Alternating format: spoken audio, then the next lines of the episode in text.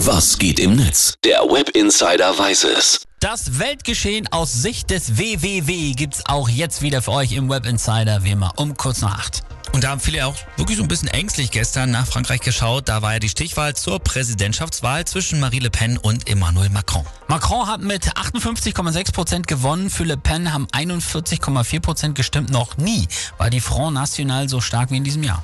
So, schauen wir mal auf die Reaktion im Netz. Glückwünsche gab's von allen großen Politikern. Unser Bundeskanzler Olaf Scholz, der spricht in seinem Tweet zum Beispiel von einem starken Bekenntnis der Franzosen zu Europa.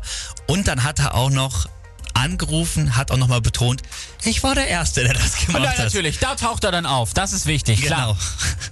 Es gab äh, krass auch ein, sogar einen Glückwunsch-Tweet von Ukraines Präsident Zelensky. Okay, Hat er sich nicht nehmen lassen. auch in Ordnung. Was schreiben die User dazu?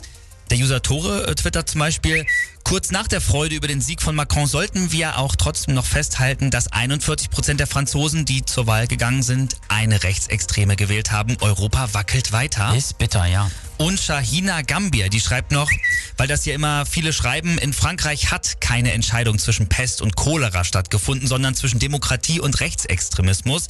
Man kann Macron kritisieren, aber das rechtfertigt nicht die Wahl einer Rechtspopulistin, die klare rechtsextreme Forderungen vertritt. Die Franzosen haben sich mit dem Wahlergebnis trotzdem sehr, sehr schwer getan, oder? Ja, es gab nach der Bekanntgabe der Wahlergebnisse auch Ausschreitungen. Da gibt es einige Videos von auf Twitter und Co.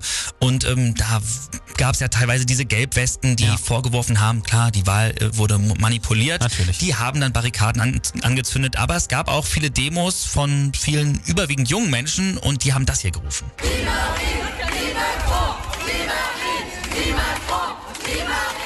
Ni Marie, ni Macron. Also wir wollen weder Le Pen noch äh, Macron.